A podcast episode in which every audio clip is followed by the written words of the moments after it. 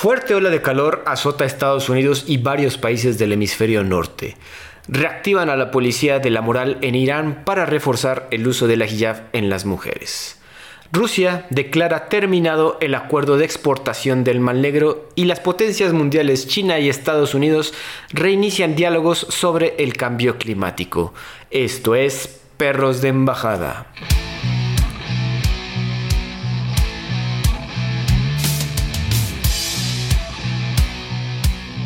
¿Qué tal amigos? Bienvenidos nuevamente. Yo soy Andrés Rojas, también conocido como Chad, y me acompaña mi confitrión, amigo y perro del alme, Santiago del Castillo. ¿Cómo estás esta tarde, Santi? ¿Qué onda, mi Chad? Muy bien, gracias. Gracias a todos los que nos escuchan, como siempre, nuestros fieles seguidores. Aquí estamos en un capítulo más de Los Perros de Embajada.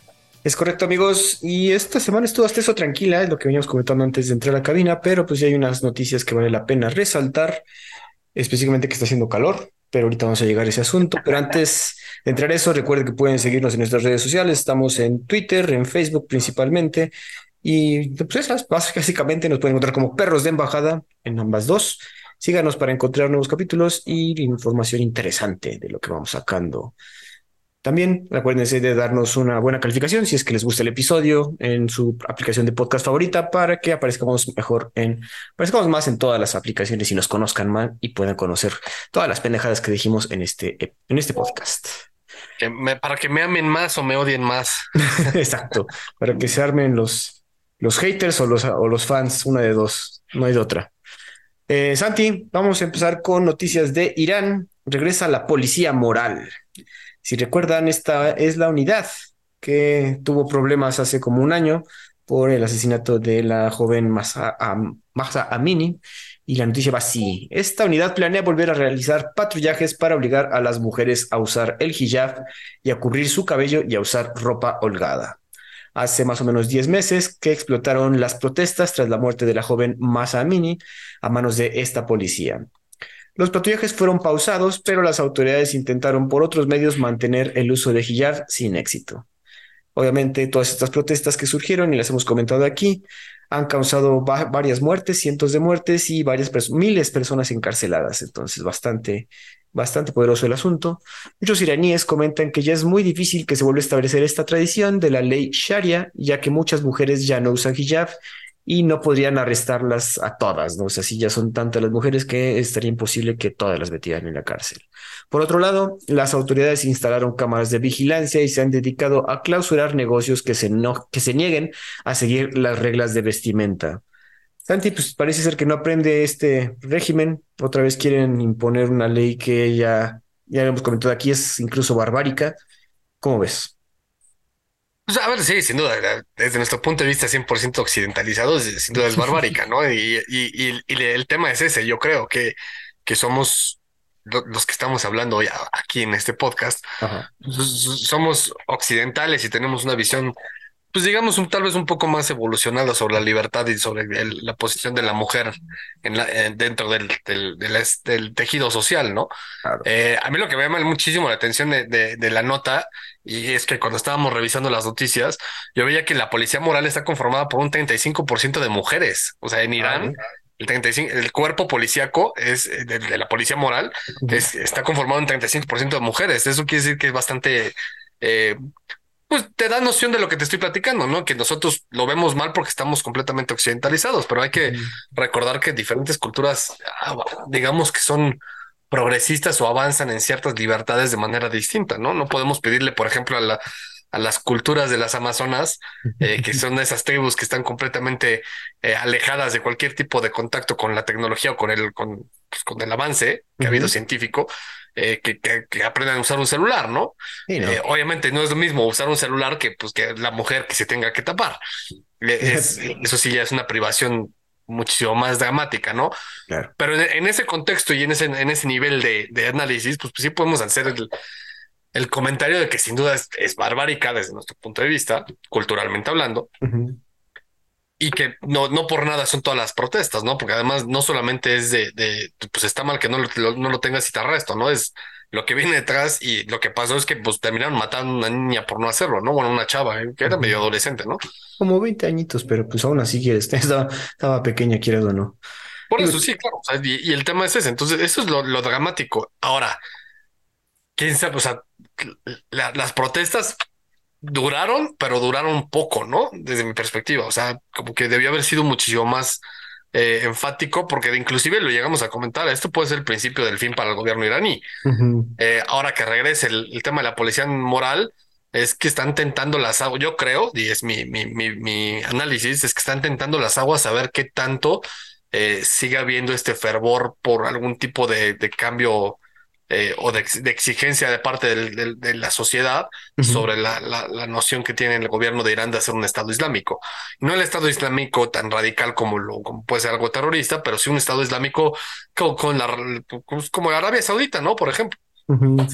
Claro, también ahorita lo que mencionas eso del 35%, que si, es un alto porcentaje, también en las noticias que leíamos es que también muchas personas, pues como que cuando vean a una, o sea, que sí siguen las reglas, entre comillas, la ley Sharia, acusaban y sí como que chismeaban de que, oye, esta no está usando el hijab, como que vengan por ella, la obligaban o incluso la sacaban de los negocios si no usaban el hijab. Entonces, si hay un porcentaje dentro de esta sociedad que está de acuerdo con la ley Sharia y pues digo, también es esa, ese encontronazo de culturas, ¿no? Tanto el progresismo por un lado como pues el conservadurismo rudo que puede tener la, el Islam, ¿no?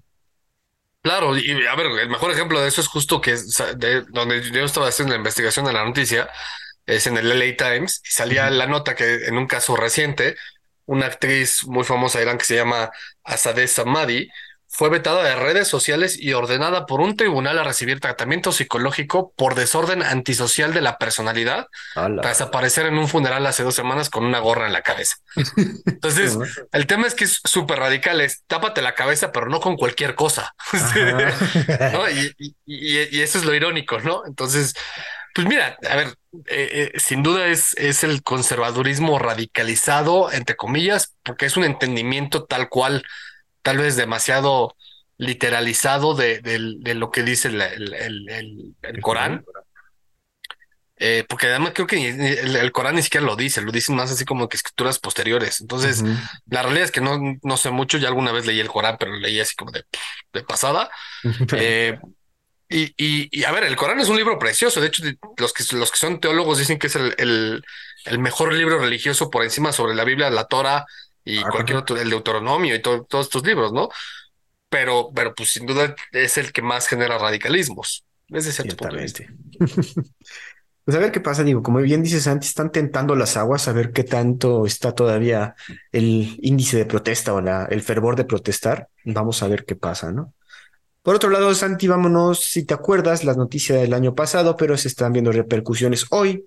El gigante inmobiliario chino Evergrande pierde 113 mil millones de dólares en dos años.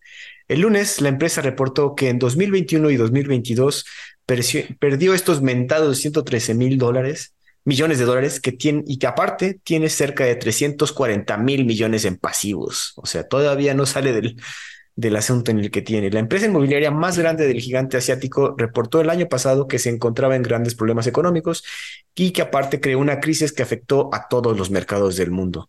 Por un rato fue una gran noticia y estaban comentando qué pasaría si iba a ser otra crisis económica mundial. Parece ser que se detuvo, pero aún así la empresa sigue reportando pues, problemas internos. La venta de acciones de la compañía fue pausada desde marzo del año pasado y sigue todavía en pausa y tras la presentación del reporte que comentamos, Evergrande comentó que busca una reestructuración de su deuda equivalente a 81 mil millones de, dólares. Para esto planea una junta con todos sus acreedores internacionales y evitar un problema legal en caso de no poder solventar su deuda. Andy, creo que el año pasado sí todo el mundo era alguien eruditos de la economía hablando de qué iba a pasar con este gigante inmobiliario chino. Obviamente no todos sabemos, porque no, uno no es, no es, especialista en ese asunto, pero sí fue una noticia que estuvo, en, estuvo como dos semanas, ¿no? Comentándose. Sí, además lo, más interesante es que según las notas, lo que, lo que vemos es que, y eso es algo interesante e importante y como que distinto a lo que a cómo se viene comportando el gobierno chino en general, es que el, gobierno chino solamente le ha ayudado en, comprar el 20% de su deuda. O sea, cuando generalmente el gobierno chino dice, no, no, no, no podemos dejar a una de las nuestras morir porque pues eso se ve mal porque el comunismo y, y porque la guerra con Estados, la guerra ideológica con Estados Unidos, pues solamente les ha ayudado un 20%. Eso te habla de que, pues, de todas maneras, es, un, es una cantidad importante de lana. También el tema de la reestructura es que eh, lo que buscan hacer es cambiar el casi el 90% de su deuda offshore, o sea, la deuda extranjera, la, deuda extranjera que tienen. A mí lo que me llama la atención es qué tanto tiene que ver eso con un colapso de, de como, como si fuera un latigazo a destiempo, pensémoslo así, de lo que fue la crisis inmobiliaria de 2008 en 2009 en Estados Unidos. Eh, porque, a ver, esto, a ver, es un, es un tema que puede pregonar una crisis inmobiliaria en China. Toma en cuenta la cantidad de personas que hay en China, ¿no? Y cómo están construidas las ciudades. Entonces, desde mi perspectiva, puede haber también una disparidad entre la oferta y demanda de temas inmobiliarios en China. Y como China también se está yendo a, pues, intervenir en países como, bueno, no, no intervención militar, pero sino como apoyos económicos, países como África, el sudeste asiático, eh, América Latina, que sin duda son empresas, eh, son lugares en donde esta empresa tiene, está también trabajando ahí, pues parte de eso también es el querer hacer esas cosas, ¿no? Entonces, esa, esa oferta y demanda de, de, temas inmobiliarios, igual fue la que le generó esta burbuja y es el chicotazo que está dando la final de esta crisis del 2008, ¿no? Yo no he leído mucho al respecto de, de, o sea, de esta noción de que sale el coletazo del 2008 y cómo lo haya afectado a China, porque el 2008 no le afectó en lo más mínimo a China. De hecho, eh, fue lo que lo potenció a, crecer y volverse la potencia hegemónica que es hoy, ¿no? Porque mientras todos los demás países se cayeron, pues China fue la que subió. Igual, y, y, esto te lo comento porque lo leí en un par de artículos, y fueron dos en específico, que mencionaban que podía ser como un coletazo final eh, y que, que, era, pues sin duda, muchísimo menos dramático que, que lo que fue en 2008 para los, los gringos, eh, pero sí, sí, sí se puede llevar de calle al menos a esta empresa, ¿no? Que es la más importante en China. Sí, claro, no. Digo, lo que comentas es de que yo no había escuchado que había ayudado tanto el gobierno asiático, sino porque 20%, como dices, es un chingo, güey.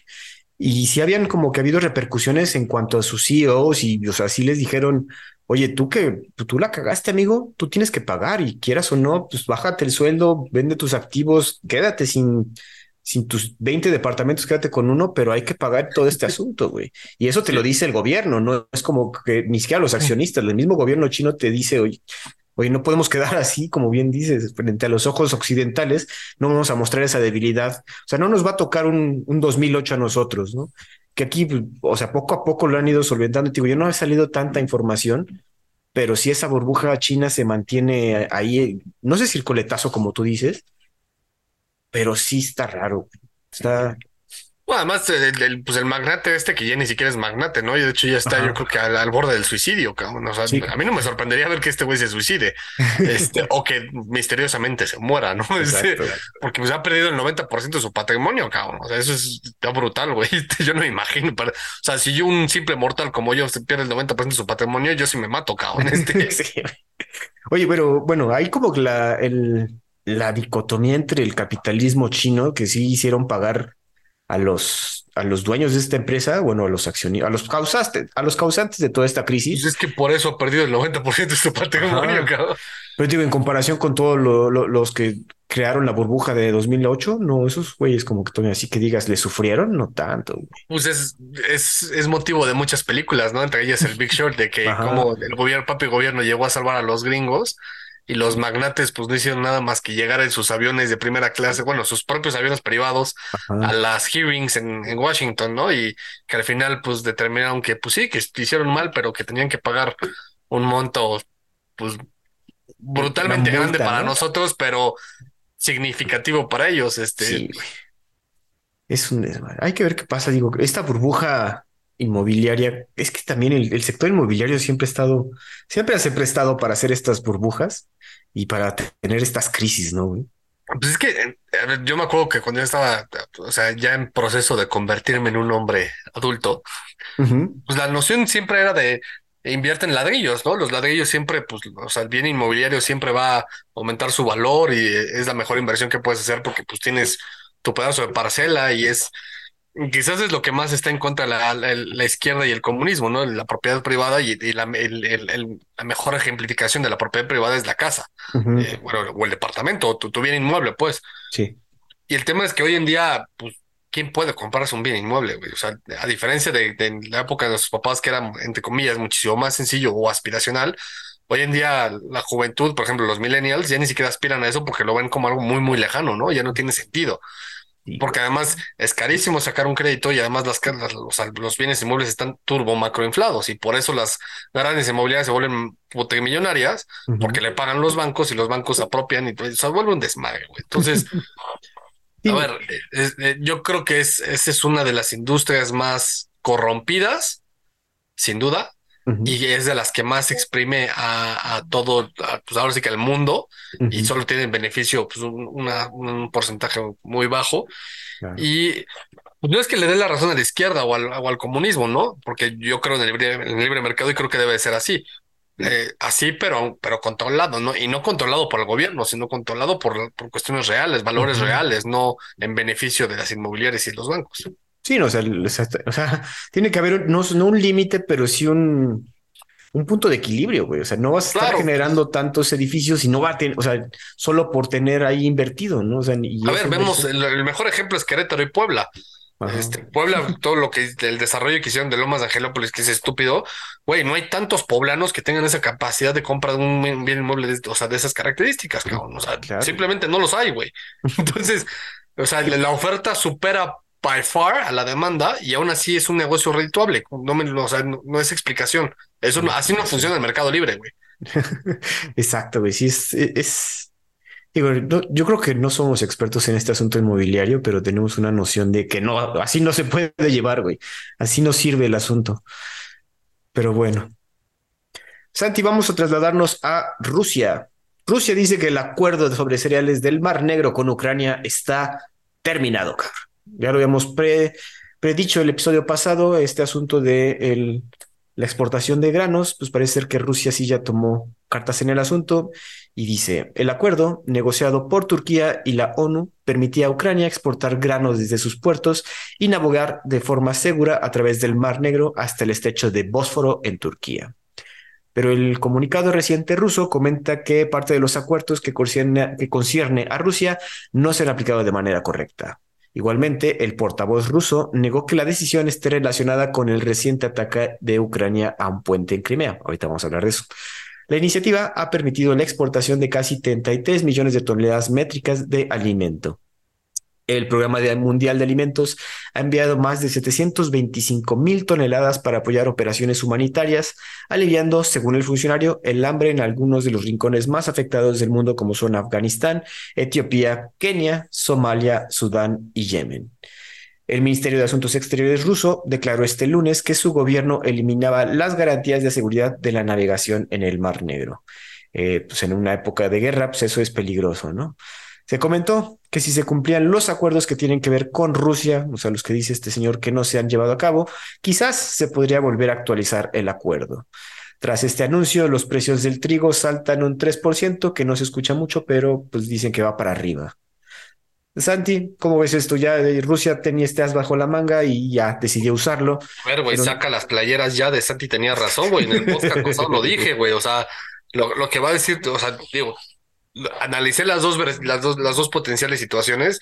Una en la que pues, Rusia iba a decir se acabó tan tan y otra en la que lo renovaba. Y yo me iba muchísimo más porque Rusia les iba a decir, güey, ¿saben qué? Pa? Como me están tratando todos ustedes, todos ustedes bola de, de carnales y viendo eh, la situación que pasó con lo de, de, que Finlandia y Suecia se unieron en la OTAN, ¿saben qué? Tengan y a, y a ver de dónde sacan sus granos, cabrón, porque de aquí no los van a sacar. Entonces, eh, es, a ver, es, es, y como lo dije en su momento, es la estrategia que hace sentido porque pues Rusia se está aislando del mundo.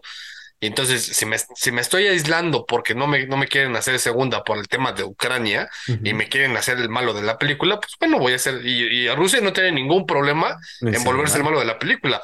De por sí, y es de lo que se quejaban los rusos. Siempre es como cuando sale México en una película de Hollywood, ¿no? Que lo ponen en sepia. El filtro. el filtro. Los rusos se quejaban lo mismo de por qué siempre los malos de las películas son rusos.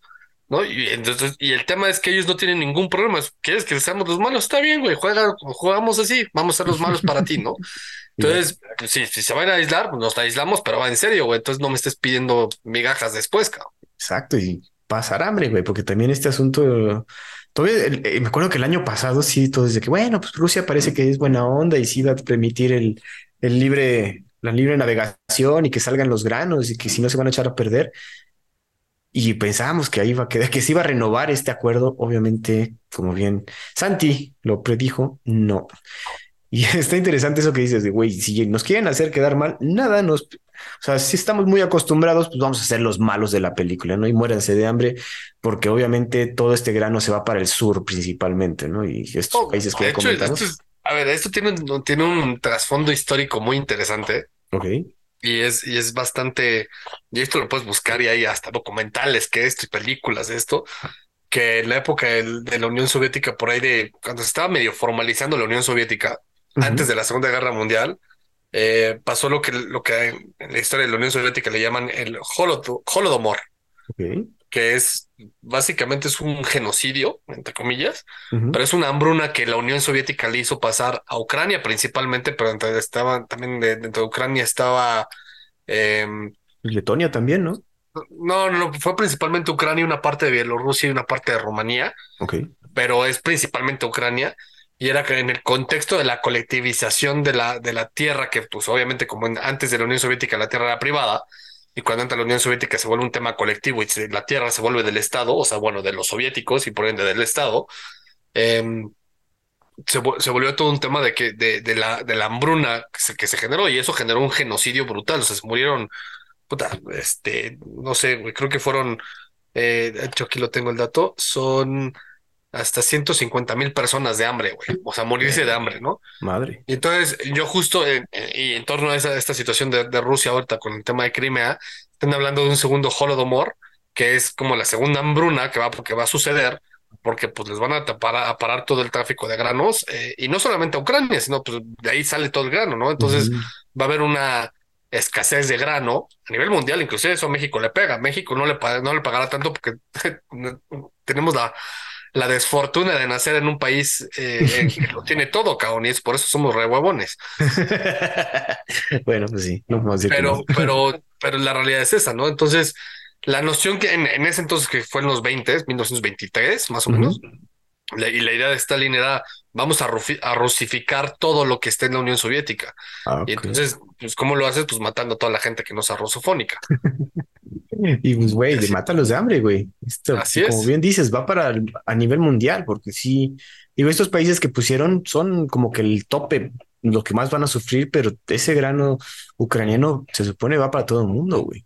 Sí, de hecho, eso lo puedes buscar. De hecho, hay hasta artículos en Wikipedia. Búscalo como el genocidio ucraniano o el, Holodomor. Este, y, es eso, güey, tal cual. Y vas a ver que el principal foco fue en la península de Crimea, este, cuando todavía era Rusia, o sea, en un principio, cuando todavía era Rusia antes de que se largaran a Ucrania, em, y, fue justo eh, bajo esa noción, ¿no? De vamos a parar todo el, todo el grano.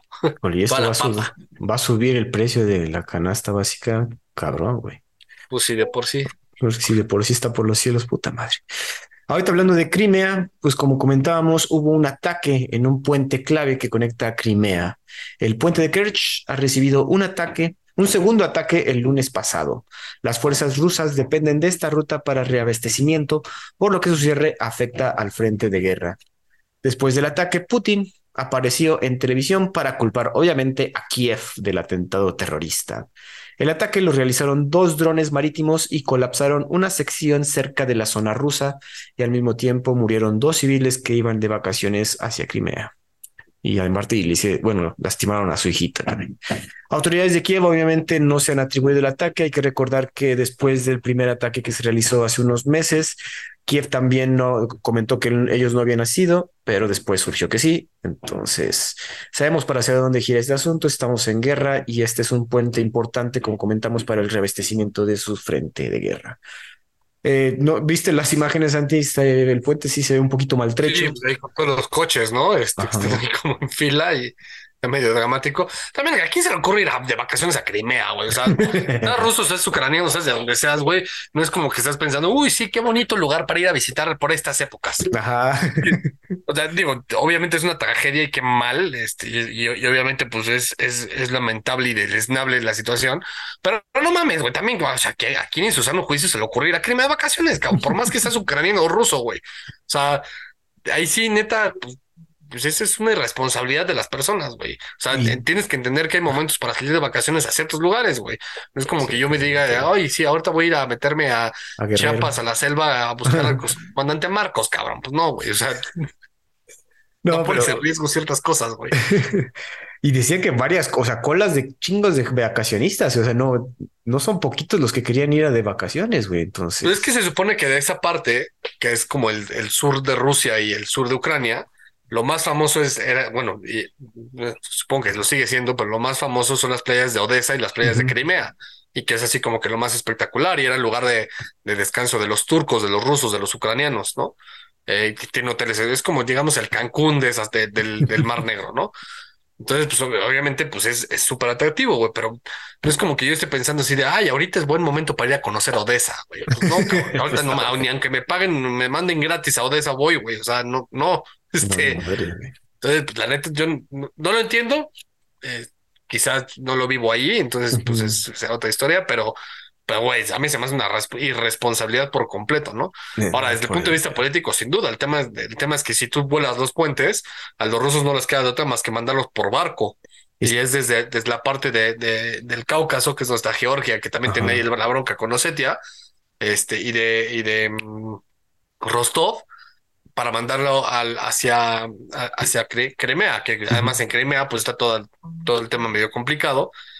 Eh, y si no tienes el paso por, por, por vía terrestre, pues lo tienes que hacer por barco, cabrón, y eso es mucho más complejo y caro. Y caro, Digo, y obviamente esto va a causar como una, como se dice, un ataque de vuelta, ¿no? Una retaliación. Sí, pues sí. Contra alguna ciudad importante. Porque, bueno, no, sé, no sé si ciudad importante, pero pues muchas veces Kiev y Ucrania se queja de que atacan infraestructura civil. Pues digo, cada quien. Y este, el asunto es que están en guerra, güey. Y parece ser que ya no hay tanto boundary, tanto, tanto límite, ¿no? Si tenemos que atacar una sección civil, pues vamos a atacar una sección civil, que, en este caso fue el puente de Kerch. Obviamente, como dicen, el, el asunto es que también sirve para reabastecer la, el frente de guerra, pero pues, hay un daño colateral que siempre está, es importante tomar en cuenta. Eh, pues Santi, a ver qué ve. Una noticia medio buena, medio interesante, Gran Bretaña se une oficial, oficialmente al acuerdo transpacífico, donde da la casualidad que también está México, o sea, nosotros. Reino Unido es el primer nuevo miembro al unirse a este acuerdo integral y progresista de asociación transpacífico, el CPTPP por sus siglas en inglés, el cual se creó en 2018 y que incluye a Japón, Nueva Zelanda, Australia, Brunei, Canadá, Chile, Malasia, México, Perú y Singapur y Vietnam. El bloque comercial abarca más de 500 millones de personas y representa el 15% de la economía mundial. El primer ministro de Gran Bretaña, el señor Rishi Sunak, comentó que con el acuerdo, el 99% de las exportaciones de los países aliados podrán optar por cero aranceles, algo sumamente atractivo para todos estos países. Los críticos, bueno, también tiene que haber alguien crítico aquí en este asunto, Dicen que el acuerdo es insignificante en comparación con el comercio de Gran Bretaña con la Unión Europea de 27 naciones, el cual obviamente pues, tenía antes de hacer la babosada de salirse. La incorporación del Reino Unido tardó dos años en, en, concretarse y otros países como China han solicitado unirse al acuerdo.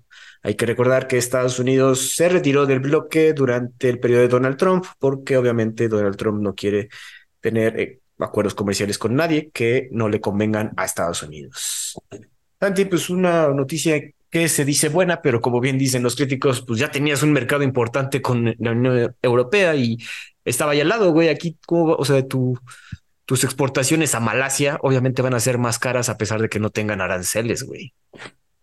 y como bien dicen los críticos también, o sea, y segunda es, eh, es, el acuerdo es insignificante a comparación del acuerdo que, que, que que tenían con la Unión Europea y el que tienen post Unión Europea, porque al final de cuentas el Reino Unido, pues la realidad es que depende del tiempo, que bueno, no el 100%, pero una muy buena cantidad de su porcentaje de su mercado depende de Estados Unidos, por un lado, y de la otra parte depende de lo que los países que hoy, conforman la Unión Europea. Claro. Em, no me acuerdo cuál era la relación de, de, comercial para, con México en el sentido de, obviamente para México el Reino Unido es más importante que, que, que México para el Reino Unido, pero, pero México debe estar en su top 15 de, países. A ver, de hecho, creo que es el top 10 fuera de la Unión Europea.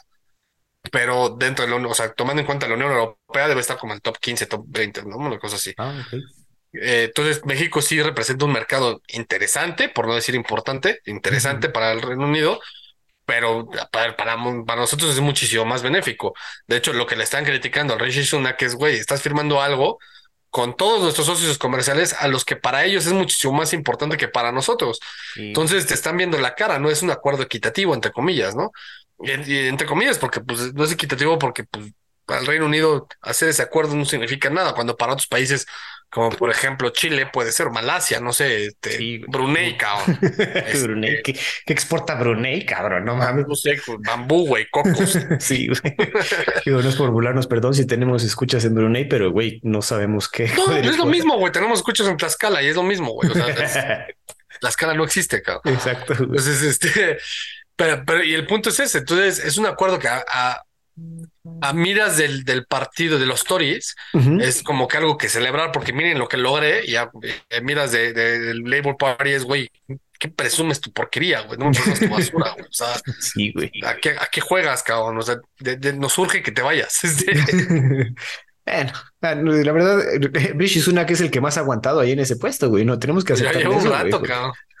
Porque puta, los últimos dos, no manches, ni para la rastra, ni para el arranque, perdón. Pero eh, es interesante el análisis que comentas porque sí, obviamente las demás, las naciones como que las que mencionas, Santi, pues son las que se ven más beneficiadas en comparación con Gran Bretaña, güey. Pero pues sí, bombo y platillo de acuerdo al Reino Unido, pero no, no realmente, amigos. Santi, una noticia que encontré para ti porque sabía que ibas a comentar algo. Sí, por supuesto, cabrón, pero a ver, antes de que lo digas, o sea, la, noticia dice lapsus tal cual, pero eso no es lapsus, güey, eso es su, o sea, tuvo, ah. eh, se, le, se le dejó ir porque ese es su real ser, cabrón, así es ella, el maldita, asquerosa. La traicionó el superego, diría. por supuesto. La vicepresidenta de Estados Unidos tiene un lapsus, como dice Santi, y pide reducir la población, güey. Kamala Harris recibió ¿Se sintió Thanos o qué, güey? Este. la señora Kamala Harris recibió críticas a nivel mundial luego de decir que se debía reducir a la población en un discurso medioambiental en una universidad de Baltimore en el estado de Maryland.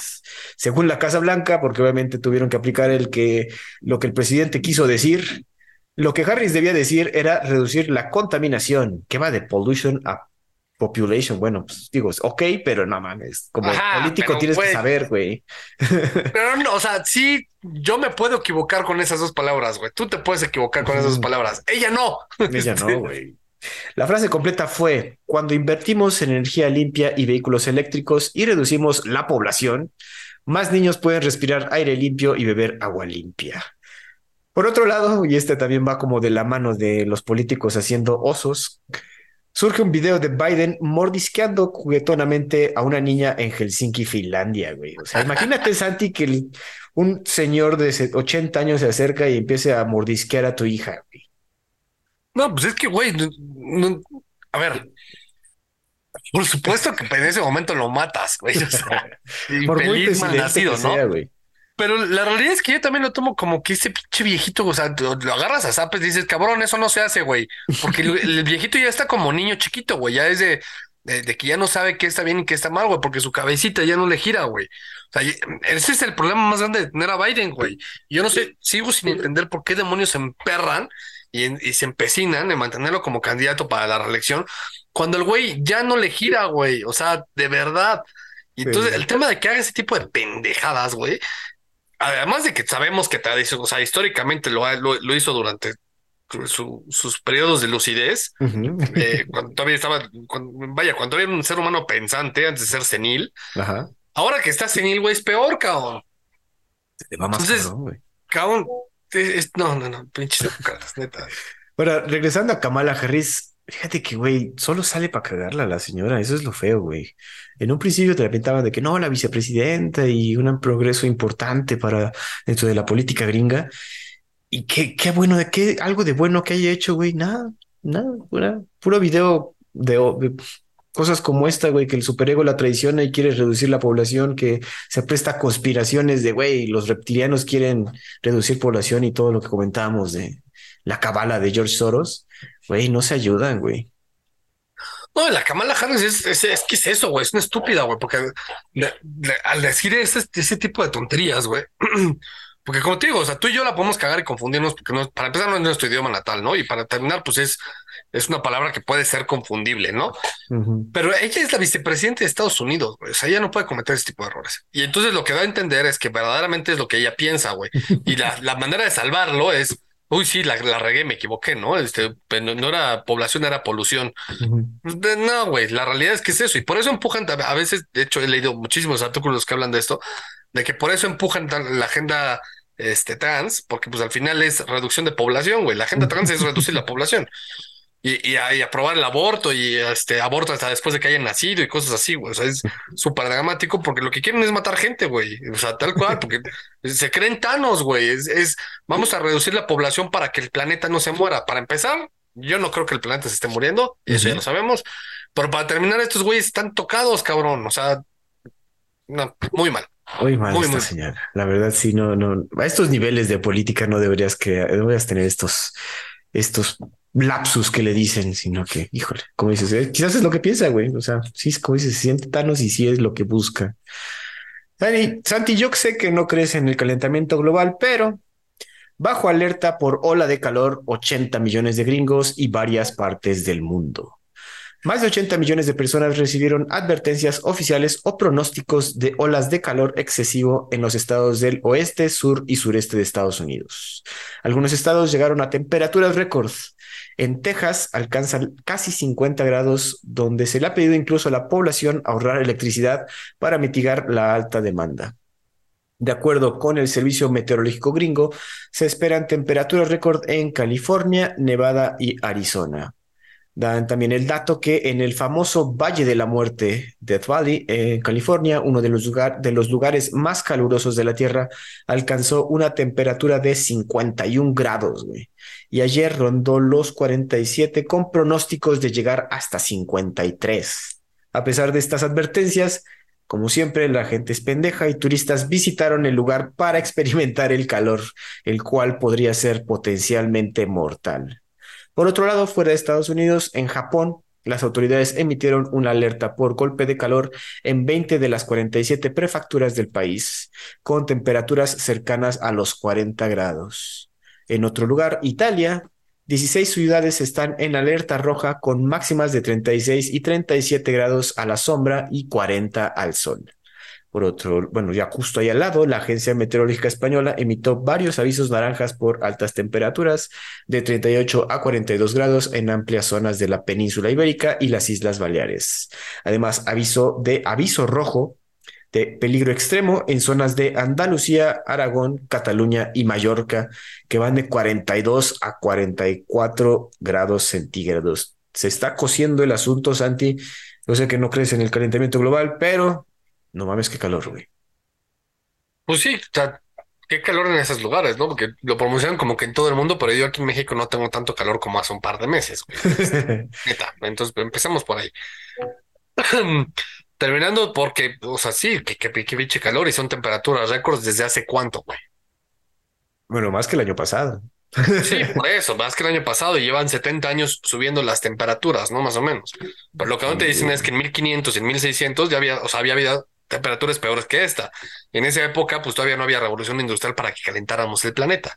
Entonces, así como que el calentamiento global, eh, no sé, güey, también se puede tomar en cuenta que hubo radiaciones solares eh, muy, muy dramáticas hace un año, que se supone que están llegando a estas épocas de la Tierra y por eso se está calentando y por eso cambia el magnetismo de la Tierra.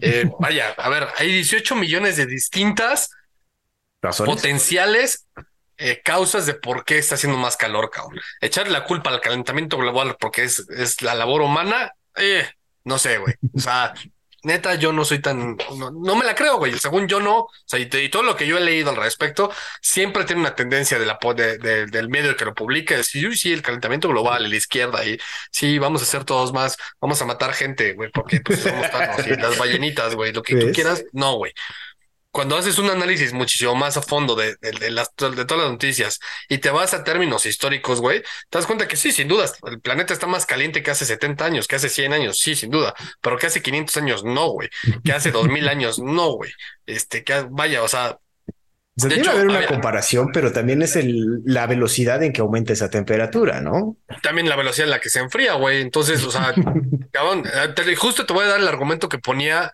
un senador de Estados Unidos cuando estaba haciendo un, un eh, estaban en un hearing.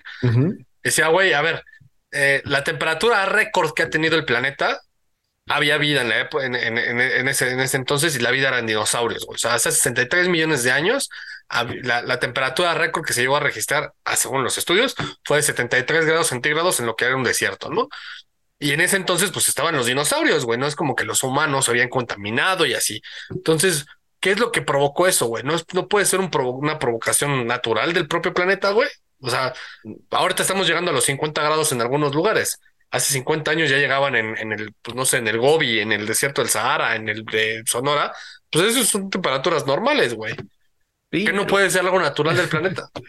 No sé, es que, güey, ok, vamos a hacer de cuenta que sí es natural, pero ahorita sí ya hay mucha población, hay escasez de agua, hay escasez de comida. Eh, tenemos ¿De dónde hay escasez de agua, güey? ¿No has visto la cantidad de océanos que tenemos y de mares? hay más agua que tierra, güey. Esa agua no nos sirve, güey. El podcast pasado te expliqué cómo inclusive había más agua en las piedras que adentro del océano, güey.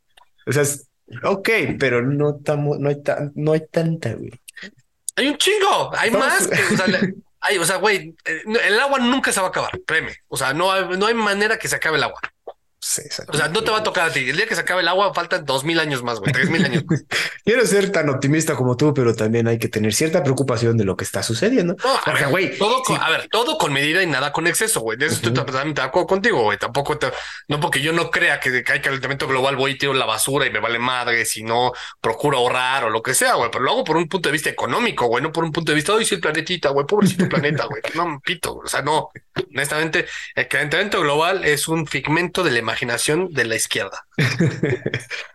no estoy completamente de acuerdo con eso, pero del hecho de que ya haya 53 grados centígrados en ciertos lugares o 47 en ciertos lugares donde pues por lo generalmente tiene hay gente por ahí. Híjole, ya está peligroso el asunto. Los golpes, que también puede ser, bueno, ¿No te acuerdas hace como 10 años fácil, güey? Creo que nosotros estábamos, cuando estábamos en España, que salió la noticia de que en Arabia Saudita los coches se derretían por el calor que estaba pasando. Hace 10 años, güey. y ahorita estamos llegando otra vez a los niveles de hace 10 años. Entonces, o se calentó y se enfrió y luego se volvió a calentar, o cómo funciona eso. Explícamelo tú. Yo creo que vamos para arriba, güey. O sea, no sé si se están deshaciendo las llantas, pero sí vamos para allá, güey. Amigos, si tienen calorcito, también échense tantita agüita, tomen agua. Es que también el asunto de Texas, güey, es que también esos güeyes están alejados del grid gringo, entonces si pasa algo, también por eso dijeron de, güey, acuérdense que no estamos conectados con los, con el resto de la Unión, y si va para abajo, como cuando hace, cuando tuvieron el pedo del frío, güey, aquí abusar también del aire acondicionado va a estar, va, va a tener repercusiones, yo creo. Va a pasar lo del Snowpiercer, ¿viste esa película? Sí, güey, está buena, pero... una molécula al, al, cielo y se va a congelar todo. Mira, tan preocupante está el asunto que ahí te va porque China y Estados Unidos reanudan el diálogo sobre el cambio climático con una temperatura récord en el país asiático de 52 grados. No mames, Santi. Esta temperatura récord se dio en la región semidesértica de Xinjiang, entonces, ya para el asunto de que ya tengamos que hablar otra vez bonito entre el gringo y el chino, güey, es que está feo el pedo. El enviado especial estadounidense para el clima, el señor John Kerry, y su homólogo chino, Xi Zhenhua, se han reunido este lunes en Pekín tras la ruptura de las conversaciones hace casi un año. Tras la reunión, el gobierno chino ha afirmado que el cambio climático es un reto común al que se enfrenta toda la humanidad. ¿Eh, Santi? ¿Escuchaste? El, el tema justo es ese. Yo no, no dudo que se esté calentando más, güey. Lo que dudo es que sea culpa del humano, güey. El diálogo sobre este tema se interrumpió hace un año cuando China lo suspendió para protestar contra la visita de la tía de Santi, Nancy Pelosi, a Taiwán entonces presidenta de la Cámara de Representantes estadounidense. Entonces, en su berrinche dijeron, no vamos a hablarte, le hicieron la ley del hielo a Estados Unidos hasta hoy. La visita de Kerry sucede después de las otras dos visitas de alto nivel, una ya la comentamos, del secretario de Estado de Anthony Blinken y recientemente también visitó la secretaria del Tesoro, Janet Yellen. China, hay que recordar, obviamente es el mayor emisor mundial de gases de efecto invernadero, el cual también prometió alcanzar su punto máximo de emisiones de CO2 en 2030 y después la neutralidad de carbono en 2060. Y si algo hacen los chinos es que cumplen su palabra. No sé cómo, pero van a llegar a la neutralidad de carbono a punta de pistola o a punta de, güey, tenemos que llegar y hay que juntarnos todos. Güey, hasta, Winnie pues está preocupado, güey. A ver, te voy a regresar a, unos muchos años este, atrás. ¿Te acuerdas que por ahí de 1994, entre 1994 y 97, en las escuelas siempre nos decían, ay, es que pobrecitos australianos, el hoyo en la capa de ozono. ¿Qué pasó con ese ya, ya ozono, güey? Dejamos, ya se cerró, güey. Dejamos de usar Alberto BO5 Spray y ya, ya se cerró. Güey. hasta quebró la marca, güey. Ya no ves Alberto BO5, güey. No, sigue existiendo BO5, ¿Ah, pero, pero el spray ya no. Te digo. Entonces, por eso. El punto es ese, güey. Se cerró el hoyo la capa de ozono, güey. Entonces, ¿fue algo que provocó al humano o fue algo que no provocó al humano, güey? No, o sea, lo provocó y luego lo arreglamos. Como humanidad nos unimos para detener ese ah, problema. entonces, si, lo, si como humanidad nos unimos para detener ese problema, la contaminación es lo que está generando el cambio climático. ¿Por qué si nos unimos y logramos cerrar el, el, el, hoyo de la capa de ozono, por qué ahora sigue habiendo un tema de cambio climático si ya lo redujimos, güey? China sigue haciendo desmadres, güey. no, porque los países No, porque si, estuviera haciendo peor, el hoyo se habría hecho más grande, güey, independientemente si usas BO5 o no, güey. No, pero bueno. Aquí el asunto es que. O sea, es que, a ver, sin duda es una preocupación porque afecta al ser humano y sin duda está, está viendo temperaturas más altas en lugares donde no debería beber. Eso estoy completamente de acuerdo contigo y te lo, y te lo acepto, güey. Eso es, o sea, es evidencia científica. No te puedo decir que no, güey. Lo que te puedo decir que no creo, güey, es que sea producto de la actividad humana. De hecho, a ver, por ejemplo, estamos hablando de, las, de los hearings. Eh, había otro hearing que, en el que hablan acerca del tema de la electricidad y los autos eléctricos. Si hoy en día todos los autos de Estados Unidos se volvieran eléctricos, ¿sabes cuánto cambiaría este, el, efecto de contaminación? Punto .002% en 20 años, güey. Sea, es gradual. Punto .002%, güey. Eso es nada, güey. Y eso se convirtió en todos los coches en, en, eléctricos, cabrón. Y para empezar, ni siquiera hay la cantidad de electricidad o de, energía para cargar todos esos coches eléctricos. Ese es el punto número uno. Punto número dos, el cambio que el cambio en la contaminación o en el medio ambiente es mínimo, güey. Entonces, por más que China y Estados Unidos y todo el que tú quieras le esté jugando al vivo, güey, pues la realidad es que no, güey. O sea, que Brasil se queme el Amazonas tampoco va a cambiar todo, güey. O sea, neta, o sea, el planeta se está calentando porque el planeta es un puto, es un ser vivo, güey. Y a veces le da temperatura y a veces le da frío, güey. No sé, a mí sí me da miedo, cabrón. O sea, yo sé que, que puede que no, pero aún así no quiero vivir en una tierra donde, güey, lo más fresquito que vamos a estar es 37, 39 grados centígrados. Entonces, te cambias de país, te vas a vivir a los nórdicos y tal. Tan fácil. Digo, ahorita somos, la verdad, estamos bien privilegiados aquí en esta zona de, México en sí, a menos de que estés en Monterrey, que también está cabrón ese asunto. Es que, a eh, ver, sigue siendo mi tema, güey. ¿Te acuerdas que fue hace como cuatro años, güey? Que fue una, este, ¿cómo le llamaban? Era una tormenta polar que llegó a Estados Unidos y que gente que estaba en, la mitad de Estados Unidos salía y aventaba una cubeta de agua hirviendo y se evaporaba porque era puro hielo y que lugares que nunca habían tenido nieve tenían nieve y así. Entonces, güey, eh, eh, ahí se estaba enfriando el planeta o se estaba calentando el planeta o, o sea, sí, son cambios radicales en el clima y estoy de acuerdo, güey, eso sí existe, sí pasa, pero eso no es porque se esté calentando el planeta, güey, esos son cambios que se dan porque así es la estructura del planeta, los continentes también se mueven, güey. O sea, de hecho, en algún punto el Everest va a dejar de ser la montaña más alta del mundo, güey. Este, eso, y eso es natural, así funciona el planeta. El planeta tiene diferentes estados, güey. No puede ser, sí, todos los años exactamente la misma temperatura, güey. Ni para arriba ni para abajo. No, bueno, pero, o sea, ves el meme ese de, güey, este es el año más fresco del resto de tu vida, güey. Entonces... Te aseguro que no. Así, ya me debes una Big Mac. Bueno, todavía no me la debes, pero vas a deber una Big Mac. Ahora vas a deber un Quarter Pounder, cabrón. Vas a ver que no. una futura Quarter Pounder, amigos. Pues bueno, ahí, eh, como ven, hay cierta preocupación de un lado y un, desenfado del otro. Entonces, cuéntenos qué les parece este asunto. Un cínico desenfado. Un cínico desenfado. de tenía razón. Y pues, coméntenos si es que ustedes creen que existe el cambio climático, bueno, que, que es generado por el humano, que es el principal punto aquí a discutir. Santi, vamos a una otra pendejada, pero una más como que podría ser, puede tener más repercusiones por error al escribir Por un error al escribir, se envían millones de correos militares del Pentágono al país de Mali. Los correos debían mandarse con el dominio .mil, pero por años se han mandado a la nación aliada rusa con el dominio .ml, güey. O sea, el pendejo becario escribía topsecret.m.ml y madres, güey. Algunos de los correos han contenido información sensible como passwords, historial médico, mapas de bases militares e itinerarios de altos mandos. De acuerdo con el Financial Times, un emprendedor de Internet de Holanda había identificado el problema desde hace más de 10 años, pero se lo mantenía muy calladito ya que él tenía un contrato con la nación de Mali para manejar este dominio. Entonces este cabrón decía de, güey, ¿por qué está llegando esto? Pero pues estos güey me están pagando, pues no voy a decir nada. Hasta ahorita que ya va a vencer el contrato fue cuando dijo, oigan, han estado haciendo esto, güey. Las comunicaciones militares de alto rango marcadas como clasificadas o top secret no se transmiten usando correo electrónico, tienen otro sistema para evitar este tipo de pendejadas. Santi, si por años tú a nivel empresa, digamos, ni siquiera a nivel gobierno, güey, empieza, te das cuenta que has estado enviando todas tus cotizaciones y proyectos a una nación que ni te puta idea.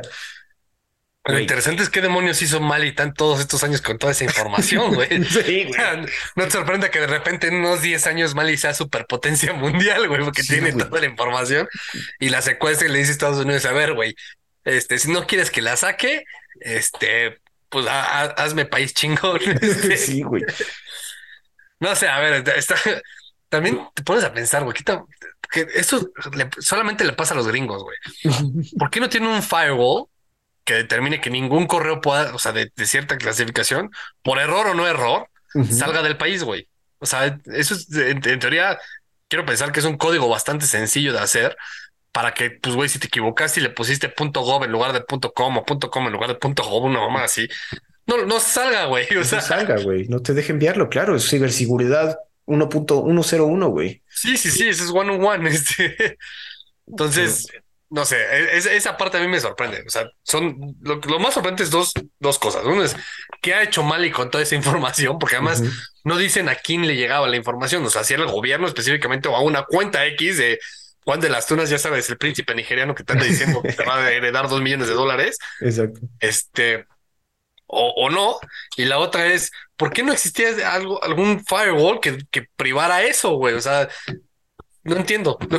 no, no, no, no, no, Es inconcebible para mí que no pueda haber ese, tipo de, de, de, reglas de seguridad dentro de los, de los servidores gringos, güey dentro de los servidores del, del gobierno, del militares, cabrón, no diría de, güey, secretos militares, lo que debes guardar más a pecho, güey, no, lo estás enviando como, como dices, a Juan de las Tunas y ni checas, güey. O sea, por años no se dieron cuenta y, y güey, exacto, ¿a quién le está llegando? Y te digo, gracias a que este cabrón como que ya dijo, güey, pero si por él fuera, no hubiera dicho nada y seguirían mandándolo, cabrón. Sí, sí, sí, sí, tal cual. Digo, y de miedo que una de las naciones más poderosas, la nación más poderosa del mundo realice, haga estos errores tan pendejos, que no han de pues hacer? por eso yo creo que ya no son la nación más poderosa del mundo, güey, porque cometen este tipo de errores re pendejos, cabrón. Digo, y, y, aparte el asunto es que, digo, sí hay como diferentes administraciones militares, ¿no? O sea, va cambiando de altos mandos, pero no hay un cambio de administración como un, como de cambio de gobierno. Entonces, güey, el que va llegando, díganle, oye, o el nuevo que llegó, cheque, cheque, güey, qué pedo. Sí, está cañón. Está cabrón, güey. No, digo, ah, esto acaba de surgir ayer en la noche, hoy en la mañana le estaban comentando las noticias, a ver qué pasa, güey, porque puta madre, güey. Tanta pendejada, no se puede estar al tanto de toda. Santi, alguien que sí está preocupado por el medio ambiente es tu primo Elon Musk. Y creo que ya por fin ya va a iniciar producción ese coche todo feo, la llamada Cybertruck, entra a producción. La camioneta eléctrica anunciada hace cinco años inicia producción en la Gigafactory de Austin, Texas. Cuando se reveló el vehículo, hubo fans y detractores de su diseño de carrocería de acero inoxidable y cuadrada línea. El pasado mes de abril, Elon Musk dijo que la SUV eléctrica de acero inoxidable probablemente tendría un evento de entrega en el tercer trimestre de este año. También comentó que la producción comenzaría lentamente y aumentaría manufactura para 2024. Número uno, Santi, tú has visto esa camioneta, ¿qué te parece? La cosa más fea del mundo y por eso es hermosa. o sea, ¿sí, ¿sí te comprarías una? A ver, si tuviera esa cantidad de dinero, por supuesto que sí, güey. O sea, me fascinaría porque y además lo veo desde el punto de vista no nada más por el diseño, güey. La realidad es que no sé si te has subido un Tesla, te subes y es, es, es una experiencia espectacular ver cómo el pinche tablero es totalmente futurista, güey. O sea, tiene una tablet gigantesca ahí, ¿no? Y eso a mí me fascina y ves cómo se va manejando de que te, te identifican los peatones y los coches es espectacular, güey. Y además es hiper minimalista, lo cual me raya, ¿no? Ok. Em, y por otro lado, en términos de diseño, mi hermano se va a reír muchísimo si me escucha, güey, pero e-, ese es el tema. A mí me gustan los coches feos, güey. Mi coche de sueño es el Pacer. ¿Tú te acuerdas de mi Pacer? Sí, güey. Tuve un Pacer que es el coche feo por excelencia, güey. Y de hecho, esta camioneta se parece al Pacer nada más que cuadrada, güey. Muy Entonces, a mí sin duda me gusta mucho. Ahora, es, es muy chistoso porque la historia de esta camioneta es el peor error que he visto yo en la presentación de un producto de alta gama y, de, y de que sea de tanto impacto en re- desde la época de las redes sociales, güey. Ha sido el- la farsa más grande que ha pasado, güey. Sí, güey. Miren cómo no se rompe. Plup. Ups, se rompió. Sí, pinches ventanas sin penetrar huevos. Valió. sí, sí, sí.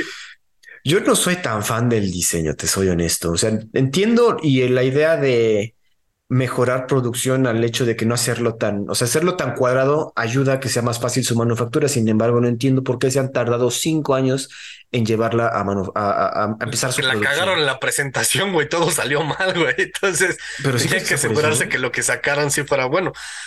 Además, acuérdate también de los Tesla, del, del Model E, E, el. Model S y todo eso. También los presentaban, estaban como 5 o 6 años, güey. De hecho, yo me acuerdo cuando, cuando recién llegaron a México y, te- y lo promocionaban, había uno en Santa Fe y te podías subir al coche y así hacer el pre-order y te llegaba en dos años, güey. Entonces, de hecho, hay un artículo que habla de, de todo ese tema de cómo los coches y la compra de automóviles de agencias va a cambiar muchísimo porque ya no se vuelve un tema de que yo estoy comprando el modelo 2023. ¿Te acuerdas que antes tú estabas en 2022 y comprabas el modelo 2023? Ajá. Hoy en día, con toda la, la escasez que hay de, de los microprocesadores y los superchips y todo este tema, pues ya hay listas de esperas. Antes tú llegabas y le decías, güey, quiero mi, mi coche, mi, no sé, mi Chevy, lo quiero morado, con asientos así, que sea eléctrico, bla, bla, y tú, lo- y tú lo hacías y prácticamente era indexable a tu gusto, güey. Hoy en día es, llegas a la agencia así, güey, ¿cuál tienes disponible para entrega inmediata, cabrón? Sí. Entonces te dan el que tienen, cabrón. Y eso va a cambiar muchísimo la industria automotriz para el futuro porque va a ser el, pues, güey, tú estás comprando un artículo que ya no va a tener un año, un- o sea, ya no va a ser un modelo 2023 o tal cual, y es el que está disponible, ¿no? Y entonces eso es lo que está haciendo Tesla. Y Tesla lo hace tal cual así, güey. Tú compras un coche y te estás, o sea, tienes lista de espera de tres meses, seis meses, diez meses, depende qué es lo que quieras. Ok. Sí, como dice, no va a ser tan a la medida, sino es, es lo que tenemos y si te late, amigo. Si no, De hecho, ahí te va un, un dato curioso de los coches de, de Tesla. Ajá. O sea, ¿te sabes los nombres de los coches? Eh, mm, ¿modelo? ¿La model, model S? ¿O cómo se? Ajá, es el Model S, el Model 3, Ujú. el Model X y el Model Y. Ajá. Si preguntas qué dice. Sexy. Model- ¿Sexy? No manches, no, no sabía eso, güey. Qué cagado. Bueno, interesante punto. Bueno, regresando al Cybertruck. Mm, Pues bueno, ya van a hacerlo. güey. Digo, no me encanta el diseño, me encanta la idea de una SUV eléctrica, que es lo que nos hace falta aquí, a- para evitar el cambio climático. Santiago, que no quieres. No te cañas, una SUV eléctrica hay un chingo, güey. Aquí en México la, la RAV4 creo que son un año y medio de espera. Y La la, la, RAV4 híbrida. y la Cybertruck Sí. te va a tocar tres años, güey. Sí, güey, échale. Además, aquí en México, tú vas, a- por ejemplo, ahora que yo acabo de estar en Europa, güey, así como antes era el 50% de los coches son normales y los otros 50 son diésel, Ujú. ahora el 33 son normales, 33 son diésel y 33 ya son Pues, este, híbridos. eléctricos. Y- Desde y- híbridos o eléctricos. güey. Entonces, pues sí, esa es la realidad, güey. Oye, también el, el hecho de que sea solo un modelo, o sea, de colores, o sea, no tengan tantos colores, ¿no crees que eso también? Hace mucho estaba escuchando, no sé, una entrevista con el líder, con el líder, con el presidente de Volkswagen, que algo que no va a cambiar nunca y que nunca, algo que no ha visto Tesla, por eso cree que no va a ser competencia, que no es competencia, digo entre comillas, porque obviamente sí es, que el, el- el individualismo que ofrece un coche con los diferentes colores y es lo que hace atractivo tener un coche, ¿no? Y tener la Cybertruck solo plateada va a quitar, va a quitarle puntos y no va a tener tanto mercado. Yo creo que el presidente de Volkswagen tiene sus días contados por semejante estupidez que acaba de decir. Porque eso significa que no se está dando cuenta en las nuevas tendencias de negocio, güey. porque tal cual, de hecho, te voy a conseguir, te la voy a mandar. Acabo de, justo lo acabo de ver, y creo que fue hace como dos días. Acabo de ver justo un estudio que se hacía de la diferencia en la gama de la venta, en la gama de colores que se vendían en, las décadas. Hablaba de la gama de colores de los 50, 60, 70, 80, 90, los 2000, los 2010, ¿no? Y ahorita los inicios de 2020. Y obviamente empezó a haber unas subidas de los 50, pues había tres colores, ¿no? Y ya si te ibas a algo muy, muy premium, tipo tu la rosa, ¿no?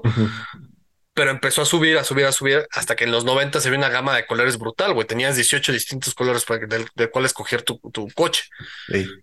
Y en a mitad de los de los 2010, o sea, de 2010 a 2020, se vio un declive brutal en la cantidad de colores y se volvió algo a colores básicos, ¿no? Tipo azul, rojo, gris, plateado, negro y blanco, ¿no? Y para de contar, sí. Eh, y ya no había como algo así súper específico. De repente veías por ahí uno verde, una cosa así, pero eran ya como súper deportivos, cosas así.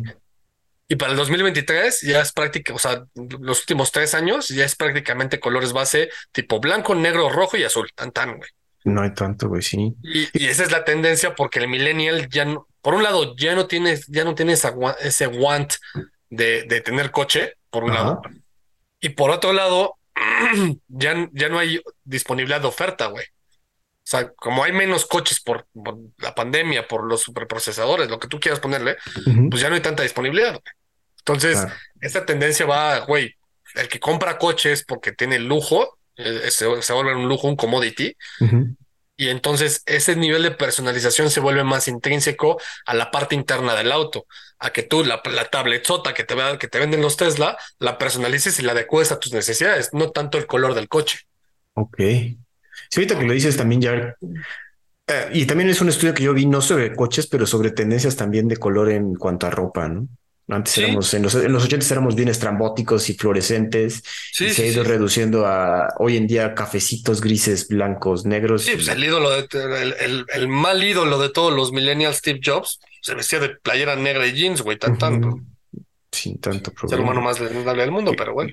Que bueno, ahorita también las camionetas Audi como que ya manejan puro color cafecito. sí, café blanco y negro, güey, tan, tan. bueno, uno no es tan fan, pero bueno, en fin. Santi, la última noticia. Otra vez regresamos a China porque buscan conquistar la luna antes de 2030. Yes. Revelaron, detalles de su plan. China presentó este plan para realizar un alunizaje tripulado y establecer una estación de investigación científica en la luna antes de 2030. Este proyecto implicará el uso de dos cohetes para transportar un módulo de alunizaje y una nave espacial tripulada a la órbita lunar. Allí, los astronautas llevarán a cabo actividades científicas y recolectarán muestras para su análisis posterior en la Tierra. China ha logrado una impresionante serie de logros en los últimos años, convirtiéndose en la primera nación en aterrizar una nave en el otro lado de la Luna en 2019 y aterrizar un rover en Marte en 2021. También es el único país que opera su propia estación espacial, construida después de que, obviamente, Estados Unidos se opusiera a la participación china en la multinacional Estación Espacial Internacional. Santi, tú me compartiste esta información. ¿Cuál es tu opinión? A ver, yo encantado, güey. A ver, eh, a mí porque me fascina toda esta noción y como te decía, ¿no? Yo, yo sí quiero regresar a ese hype que tuvieron pues, tal vez nuestros papás, nuestros abuelos, de cuando llegaron los, el hombre a la luna en el 63 y, y, toda la carrera espacial, eh, e, ese hype de, de el siguiente límite en la, en la exploración del humano, pues ya lo habíamos platicado, ¿no? Que a mí me ilusiona mucho el día que el, ser humano llega a Marte, ¿no? Y que, y que yo quiero estar vivo ahí para, para verlo por televisión, güey. Así de, güey, pues, acabamos de llegar a Marte, cabrón. Es el siguiente planeta, ya no es la Luna, ya es el siguiente planeta, cabrón. Y el primer paso es pues, regresar a la Luna. De hecho, se supone que para el 2024 está el calendario para que la NASA regrese a la Luna. Entonces, si ya se están animando a regresar a la Luna, por un lado te dice que todas las teorías conspirativas de que la Luna es un animal y que nos quieren comer y que nos van a matar están equivocadas porque ya van a regresar. Exacto. Eh, pero por otro lado, también te, habla de un avance en el que pues es la primera parada en camino hacia Marte, ¿no? y, eso a mí me emociona muchísimo. Es algo que me interesa. Y obviamente, pues China no se puede quedar atrás de la, en, la contienda, o es la nueva siguiente carrera espacial. No sé si te acuerdas, salió una serie hace un par de años, eh, quizás a medio de la pandemia, se llama Space Force, que es mitad cómica, mitad real. Con Steve Carell. Steve Carell con John Malkovich. Ajá. Y justo era la carrera espacial entre Estados Unidos y China, güey. Entonces, y a mí me gustó mucho la serie, desafortunadamente no tuvo mucho éxito, pero justo habla, de eso, de, de, ese tema, ¿no? Tal cual, de, de, la siguiente carrera espacial en la Luna. No sé si viste la película Ad Astra. Sí, güey, también. Está bueno. es, muy larga, es muy intensa, tal vez un poco lenta, pero es muy buena porque te habla de cómo la base espacial de la Luna se volvió como una, estación de trenes, güey. Sí, güey, un metro ahí cualquiera, güey, de, tránsito. Y eso es algo que yo creo que, o sea, está basado en términos reales, porque es algo que creo que va a pasar, güey. Al final, la luna se va a volver un tema ahí como de pues, el primer paso antes de que vayas a explorar otros planetas, güey, ¿no? Y, y ves que el mismo, la narración de Brad Pitt te dice de que, güey, esto fue un gran paso, un gran salto y ahorita ya se convirtió en un hub comercial más que, más, más que representar ese gran avance. güey. Llegas y tienes el Burger King y el McDonald's y el Taco Bell y el este, pues, todo, cabrón. Entonces, Ahora, a ver, creo que habrá un momento en la posibilidad, tal vez los hijos de mis hijos, a mis nietos, llegan a tener la, el, potencial de poder ser marcianos, güey. O sea, no sé, algo así, güey. algo así. Algo interesante. Ya lo habíamos comentado también en otros episodios acerca de la opción de eh, obtener recursos de la luna, específicamente agua, que Santi dice que ahí tenemos un chingo, pero obviamente no tanta. Eh, pero eh, está haciendo caras el señor. Pero bueno, toda la actividad científica que puede significar el analizar esto, es, ese satélite que tenemos es, es, bastante impresionante. Y el hecho de que China, aquí, que, y creo que somos partidarios dentro de este podcast de, güey, incluso para esta exploración, ¿cómo se dice? Extraplan, extraplanetaria. Extraplanetaria. Ajá pues tendríamos que unirnos como pinche nación. O sea, no tendría que haber naciones, sino tendríamos que ir como raza humana, ¿no? A, explorar este asunto. Es demasiado idealista, Micha. Ya sé, o sea, obviamente no está así y o, por eso sacaron a China de la Estación Espacial Internacional, porque hay una desconfianza que siempre existe. ¿Tú sabes cuál es la base de la, de la, ISS? El, ¿cómo? O sea, cooperación, ¿no? El ISS antes era una estación espacial rusa. Ajá, exacto, güey. Ahorita, puta, ni de chiste vas a compartir la estación con los rusos, güey. Ese es el asunto, güey. Está interesante. Y el hecho de que China tome estos pasos y de invierta tanto en una misión tan importante, pues te habla de que estos güeyes sí están más con un plan más detallado que los gringos, ¿no? Que también han dicho que quieren ir de regreso, pero esto, por lo menos el plan de China se ve con más, con más rueditas. Pues la, otra cosa es, yo no sé, y, eso fíjate que si no he investigado mucho, cuáles son los planes de Roscosmos, que es la, la NASA rusa. La NASA rusa. Es que, güey, esos güeyes creo que no han de decir nada, güey, para mantenerse. no, para mantenerse todo top secret, ¿no? De, güey, no hay que compartir, porque, pues, güey, si estamos peleados con todos, todavía van a querer robarnos la información. No, mejor. Pero fíjate que es bien interesante porque Roscosmos en general se comporta completamente distinto a lo que se, a cómo se comporta el, gobierno ruso. Inclusive la NASA y Roscosmos son como amigos, güey. Em, de hecho, hace lo, último que yo me enteré de Roscosmos es un, tema publicitario y de, medios. Es que eh, Roscosmos sacaba la nota de cómo la última vez que ellos fueron a la luna, le tomaron foto a la, a la, pues, a la placa que pusieron los gringos para corroborar y quitar todas estas teorías conspirativas de que pues, el hombre no pisó la luna, ¿no? Entonces dicen, sí, güey, aquí está, los gringos sí llegaron a la luna, aquí está la foto, güey. Nosotros, nosotros los rusos les estamos diciendo que sí llegaron, güey. O sea, créanles, cabrones. Sí, y te digo, generalmente la, estación eh, este, espacial internacional es rusa. Bueno, nació desde una, una estación espacial rusa que la donaron para que fuera mundial, güey. Entonces, es bien interesante cómo se comporta Roscosmos. Pues digo, esa cooperación es lo que tenemos que, que buscar, yo creo que como naciones. Chinos, rusos, gringos, México. No, no es cierto. ¿Sabes quién decía mucho India? Pero no, como que ya se quedaron un poco estancados con todos sus problemas y no han desarrollado tanto esta industria, bueno, no industria, esta, este intento de explorar. Sí, creo que es lo mismo que tú. Santi, pues eso sería todo esta semana. No sé si tengas otro comentario. Pues no, ahora, ahora sí que. A ver qué pasa. usar agua. usar agua. Este mucho se va a acabar. Bueno, si están en alguna zona calurosa, si usen agua, si no, toman mucha agüita para no deshidratarse. Y de parte de los perros de majada, nos escuchamos la siguiente semana con ustedes. Hasta luego.